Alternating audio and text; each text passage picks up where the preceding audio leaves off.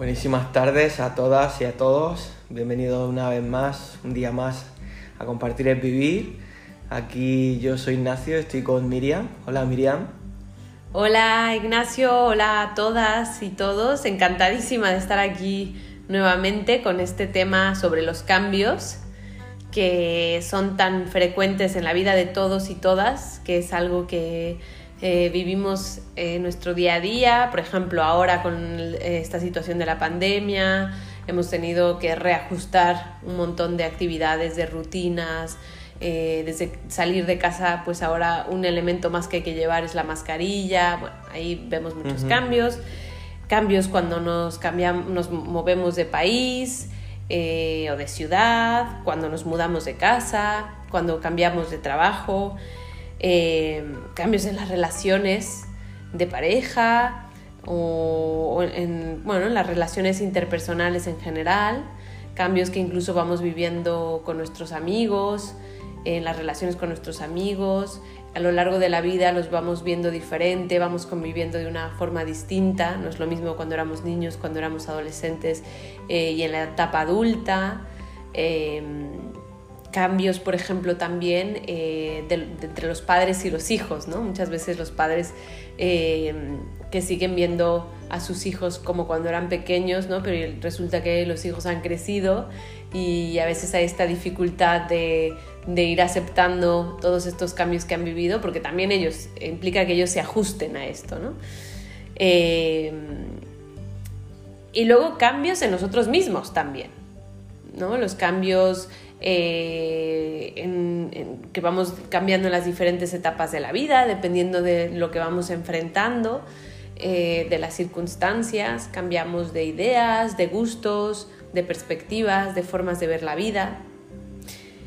Eh, y luego nos vamos a la parte más, si nos vamos un poquito más a fondo, pues cambios en nuestro propio cuerpo, ¿no? Cómo las células van cambiando, todo nuestro cuerpo va cambiando ¿no? hasta llegar a, ser adultos mayores, van cambiando las funciones que tiene nuestro cuerpo y si nos vamos todavía más, más hacia al fondo, vemos que esto de los cambios es tan natural que incluso la misma física nos lo, nos lo demuestra, ¿no? Los átomos van cambiando, la energía, eh, las moléculas, el día y la noche, em, el tiempo, o sea, es un, un continuum de cambios en, el universo, en nosotros mismos y en nuestro entorno. Claro, y como tú dices, Miriam, muchos de los cambios de la vida llevan tiempo. Vamos a estar y vamos a experimentar pequeños cambios, grandes cambios, y todos ellos van a formar parte de este gran rompecabezas de la vida que forman a su vez eh, el camino de cada uno de nosotros, de nosotras, y yo creo que vale la pena estar presente para permitir que suceda.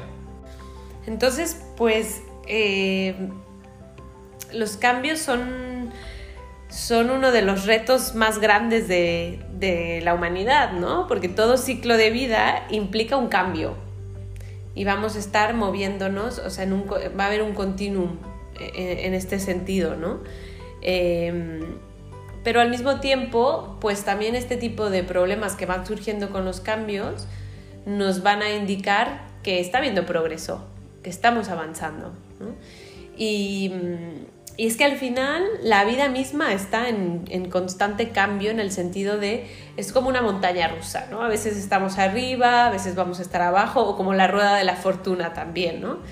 Eh, va a haber momentos en donde va a haber mayor tranquilidad y otros momentos en donde va a haber más ruido, más problemas, dependiendo de la etapa de la vida y que todo esto va a implicar cambios, pero que al final son parte de... La cuestión es que a veces eh, cuando vienen todos estos cambios lo vivimos con, con más, em, quizás con rechazo o a veces con miedo, ¿no? Porque también culturalmente hay un aspecto en donde, sobre todo en Occidente, hay esta parte de que tenemos que estar en, eh, sintonizados en la alegría constante, ¿no? En que todo esté bien, en que no haya problemas y, eso es, eh, va, va mm, a significar que, que, vas bien, ¿no? que la cosa va bien, si no hay problemas, si no hay nada, cuando no necesariamente tiene que ser así. ¿no? A veces, eh, precisamente para que haya crecimiento, tiene que haber este tipo de, movimientos. Eh, y que, claro, que van a implicar emociones que no son las más agradables a veces, como el miedo, el enfado, la tristeza, como ya lo he dicho antes, eh, pero que es parte de. Lo que pasa es que como tenemos esas creencias, ya esa creencia que, como decía, es más a nivel cultural, pues nos es difícil aceptarlo. Y esto también me lleva al, tema tan, también eh, frecuente del control, que a veces es este miedo a, soltar el control, ¿no? O que tenemos esta falsa eh, sensación de control de las cosas y eh, al enfrentarnos a los cambios implica soltar ese control y, de alguna forma ir aceptando lo que viene y es ahí donde también viene más dificultad en algunos casos. Claro, yo suelto el control y, permito que la situación actual cambie quizá para bien, quizá para mal, pero si independientemente de donde esté, o sea, yo puedo estar en una situación buena, diciéndolo así entre comillas, claro, eso no va a ser para siempre, eso va a cambiar de manera inevitable, es todo lo que estamos diciendo, el cambio es inevitable, una cosa es, otra cosa es que yo lo acepte o no, que se va a dar, que muchas veces de esa nueva aceptación vienen los problemas, pero yo voy suelto y permito que entre algo nuevo y que algo viejo se vaya, ¿no? O sea, de alguna forma siento que si yo acepto este cambio, esta transición se hará de una manera más, más amable, como más fluida. No sé si me estoy explicando. Sí, sí, totalmente. O sea, que no va a implicar a veces que, que, no esté presente el dolor. O sea, eso a lo mejor va a ser inevitable, ¿no? Pero sin duda que el ir eh, soltando este control en la medida de lo posible, pues nos va a permitir que sea un poco más llevadero, ¿no? En algunos casos.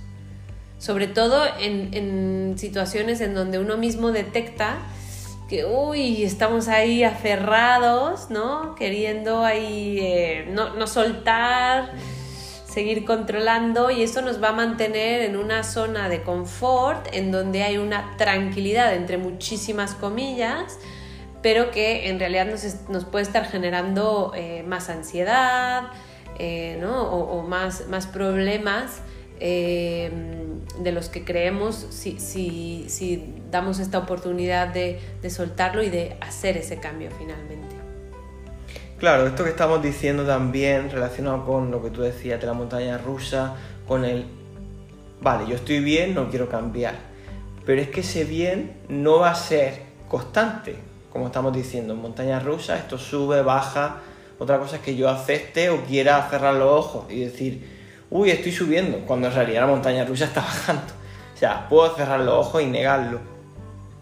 Pero es que muchas veces, y a mí personalmente me, pasa a veces, que puedo llegar a confundir el estar bien con el estar tranquilo, estar dentro de una zona segura, de una zona de confort. Pero es que a veces ese cambio que está emergiendo, como cuando una flor está en capullo, en fase de capullo y, la flor puede pensar, uy, me quedo así, y así estoy divina de la muerte, estoy verde, estoy preciosa. Y de alguna forma trata de contener que no pase nada más. Primero que no va a pasar y, yo creo que la va a sufrir, porque al final la planta se va a seguir desarrollando. Si se aportan los nutrientes que necesita, el capullo va a pasar a, a una fase de floración, ¿no? Entonces, la planta podía pensar, uy, qué bien estaba en la fase de, en, cuando no, en la fase de capullo, pero es que puedes estar todavía mucho mejor luego, en la fase de floración, por ejemplo, o no, o quizá luego se seca, es una parte de la planta, pero es que eso no se sabe. Y el cambio se va, se va a acabar dando. Claro, yo creo que aquí eh, la, una de las claves estaría en, sobre todo, ¿no? que estos cambios van a, van a darse a veces sin que nos demos cuenta, ¿no? Que sin que, o más bien sin que estemos tan conscientes, muchos de los cambios, ¿no? Mm, nos damos cuenta de ellos ya que han pasado. Pero sobre todo esos cambios en donde notamos que estamos ahí, que queremos hacerlo, pero uy, nos está costando y uy, qué miedo da y vienen estos, ¿no? Esta ansiedad. Ahí es cuando em, sería importante poder eh, revisar qué está pasando, ¿no? ¿Es miedo? ¿Es qué, es lo que me está ocurriendo? Que me está... es, es que eh, me está costando trabajo soltar, ¿no? Que cada uno, bueno, mm, ¿no? Esto ya se hace más a nivel individual, que se pueda revisar qué es exactamente lo que me está pasando, eh, que, me está costando trabajo dar, este, enfrentar este cambio, ¿no? Y por ejemplo, en estos casos em, puede ser útil revisar, echar una mirada al pasado y revisar eh, momentos de la vida en los que hayan atravesado cambios que hayan sido también difíciles, pero que se hayan resuelto con éxito, ¿no? Que, haya venido este proceso del que decía de, ¿no? Cambio, eh, problema, solución y progreso, ¿no? Cuando mm, momentos de la vida en que haya sucedido esto y decir, mira, qué bien en este momento, en, ese, en aquel momento, qué bien lo hice, me costó mucho, pero qué bien lo hice, ¿no? Entonces, ver qué, qué nos funcionó en ese momento, qué fue útil, qué herramienta utilicé. Eh, que, en el presente podría funcionar, ¿no? Eh, cuando, eh, ante la dificultad de enfrentar el cambio en el presente. Y luego, otra cosa también, por ejemplo, es que si vemos en retrospectiva diferentes cambios que hemos tenido que han sido difíciles, también eh, podemos darnos cuenta del, crecimiento que hemos tenido, ¿no? Decir, mira, eh, a veces no lo tenemos consciente, pero si podemos analizar de cómo han ido sucediendo eh, algunos eventos en nuestra vida, seguramente que identificaríamos muchos cambios, algunos, bueno, de todo, ¿no? Positivos, negativos, o más bien unos que han sido más difíciles, otros no tanto, y seguramente eh, el factor común podrá ser el, crecimiento, ¿no? Hasta el punto en donde nos encontramos hoy. Que eso no quiere decir que, nos falte mucho para el futuro ¿no? y en el presente, pero eh, al ver al pasado podremos hacer más consciente esto, esta idea que estoy planteando aquí. A mí una cosa que me parece muy interesante que me gustaría señalar es el cambio pequeño-grande. Es decir, yo como ser humano puedo tener la eh, tentación de ir a por el gran cambio, ¿no? A por la gran transformación, así en mayúsculas, como título de una película. Sin embargo, ese gran cambio es muy raro que se dé per se. Es decir, la mayoría de las veces que hay una gran transformación, así como título, está formada por un conjunto de miles de pequeños cambios que han ido sucediendo todos los días, durante semanas, durante meses, durante años. Entonces me gustaría señalar un poco esta, este hecho, el hecho de que yo puedo estar queriendo ir a por el gran cambio y me paralizo porque me abrumo y digo, pero ¿cómo voy a ser yo capaz de hacer o de superar cierta cosa, como puede ser un duelo, como estábamos hablando anteriormente? Pero es que este gran cambio casi nunca se va a dar así, de, de un día para otro, un cambio gigante sino que van a ser pequeños cambios muy, muy mínimos, microacciones que van como sumando, vamos como, son como esos granitos en la arena que van creando ese castillo que luego queda un castillo súper chulo. Pero si de repente digo, guau, y luego terminas de hacer el castillo y dices, guau, pero ¿cómo he hecho esto? Y a lo mejor estás tirado toda la tarde con tus amigos, con tus primos, con tus hijos haciendo ese castillo de arena si hubieras pensado en ese castillo al principio, a lo mejor dices, no, no, qué hueva. Pero en el momento que vas haciéndolo ahí, vas disfrutando, vas escuchando el mar de fondo, la sonrisa de tu hijo, tu, tu momento de estar ahí, el atardecer, la tarde, la arena en la piel, y de repente, de un día para otro, de un momento a otro, dices, va, pero si tengo aquí el, el gran cambio y lo he hecho por una serie de pequeñitos cambios. Claro, exactamente, que tomó un tiempo, que fue todo un proceso, pero que al final ahí se ve en la parte del progreso.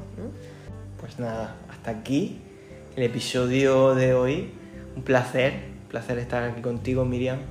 Igualmente, encantada de, de estar aquí una vez más y pues nos vemos hasta la próxima. Compartir es vivir siempre. Así es. Recuerda seguirnos en las redes sociales, en arroba ser imparables. Entonces, Miriam, todo esto que estamos diciendo de los cambios que forman parte de nuestra vida, que los tenemos desde que somos pequeñitas, pequeñitos, eh, hasta el día de hoy en el que nos encontramos aquí, ¿por qué nos cuesta tanto adaptarnos al cambio? Eh, pues ese es, es, una cuestión bien frecuente, ¿no? Esta parte de la, resisten la famosa resistencia al cambio. Y sucede que muchas veces hay este miedo, ¿no? De que lo que suceda después del cambio no sea a mi beneficio, ¿no? O no sea lo que yo esperaba. O también eh, miedo a no tener la capacidad para adaptarnos a ese cambio que viene, a esa nueva situación. Eh, porque al final, pues el cambio implica en muchas ocasiones movernos de esa zona de confort, en donde tenemos una cierta tranquilidad, entre comillas, y pues va a implicar movernos de ahí, ¿no? va a implicar movimiento, y esto es a veces, por eso hay esta, esta resistencia en muchas ocasiones, ¿no?